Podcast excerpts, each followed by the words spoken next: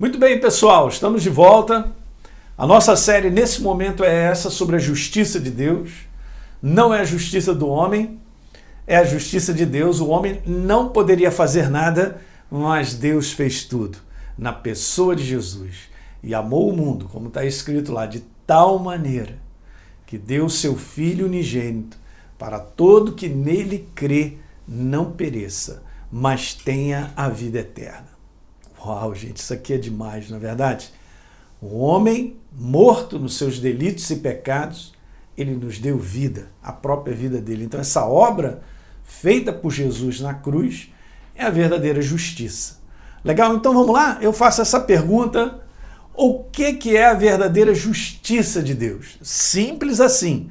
Primeiro, nós vamos ler uma passagem que fala sobre esse conteúdo para você entender muito bem. Está escrito lá em 2 Coríntios, no capítulo 5, no verso 21, e eu estou usando essa tradução da nova versão internacional e diz assim: Deus tornou pecado.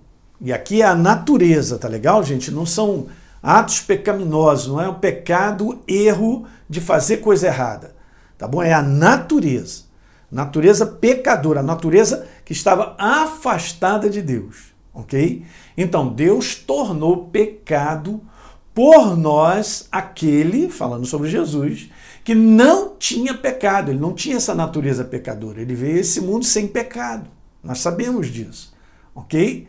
Para que nele, em Jesus, nos tornássemos a justiça de Deus.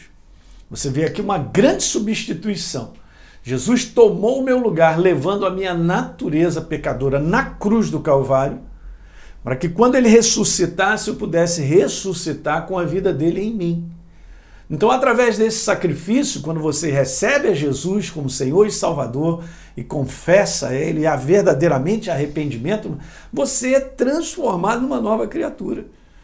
Como diz lá em Efésios capítulo 2, nós morremos com Jesus e ressuscitamos com Ele para viver em novidade de vida. Né? Uma nova criação, um verdadeiro filho, uma verdadeira filha de Deus essa é a verdadeira justiça de Deus. Porque ele me substituiu. Eu não poderia fazer nada e ele fez tudo. Perdão. Vamos ver numa outra versão? Na versão amplificada está assim: Ele, falando sobre Deus, fez Cristo que não conhecia pecado, natureza, ó, natureza pecadora, ele não conhecia, porque Jesus era sem pecado, a natureza dele era pff, perfeita ok? Ser pecado em nosso lugar, ó, em nosso favor, em nosso lugar, para que nele pudéssemos nos tornar o que?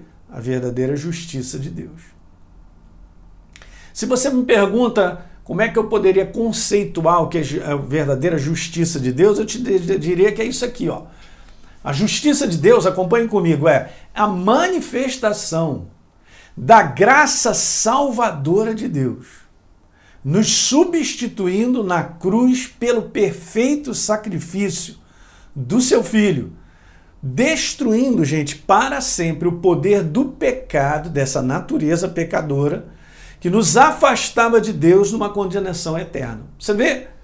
Tudo ele, nada nosso.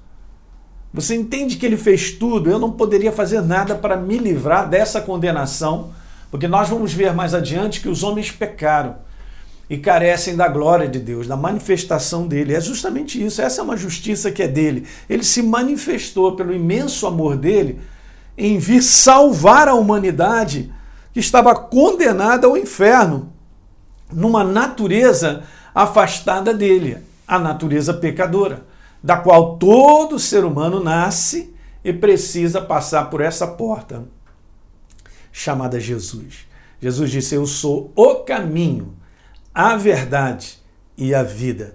Ninguém vem ao Pai senão por mim. É a única porta. Ele é a vida. Ele deu a vida dele por nós. E quando nós o recebemos, nós nos transformamos nesse ser maravilhoso que é a nova criatura. Justiça de Deus é a nossa herança espiritual hoje, gente. Hoje, se nós estamos aqui vivos, servindo a Deus e gratos por tudo aquilo que Ele fez, essa é a minha herança. Uma outra coisa que eu quero te falar: ser nova criatura ou ser nascido de Deus É a verdadeira justiça de Deus. Ok? Essa é a verdadeira justiça de Deus. Você hoje tem direito a ser nova criatura pela obra que ele fez na cruz do Calvário. Todo plano, para a gente terminar esse vídeo, da salvação é construído com base nessa justiça. Todo. Então, deliberadamente, Deus ele resolveu, por amor a mim, a você e a todo ser humano, se entregar, se tornar natureza pecadora. Ele levou, na verdade, é, é descrito assim lá no livro de Isaías, no capítulo 53, que ele levou a nossa natureza, a nossa iniquidade, a nossa natureza pecadora, ele levou para que nós pudéssemos viver a sua vida. Então ele me substituiu, ele foi condenado no meu lugar, em substituição a mim, a você e a todo ser humano. Então qual é a, qual é a beleza de tudo isso? Que Deus fez isso por amor. E você recebe a salvação e a transformação da tua vida simplesmente porque você crê. Você não paga por isso. Ele pagou um alto preço. Foi o sangue dele. E nós, no momento em que nós recebemos esse sacrifício no nosso coração, e nós declaramos que Jesus é o nosso Senhor e Salvador, você foi transformado numa nova criatura. Legal? É isso aí. Compartilhe aí com seus amigos esse vídeo e a gente se vê no próximo. Um grande abraço.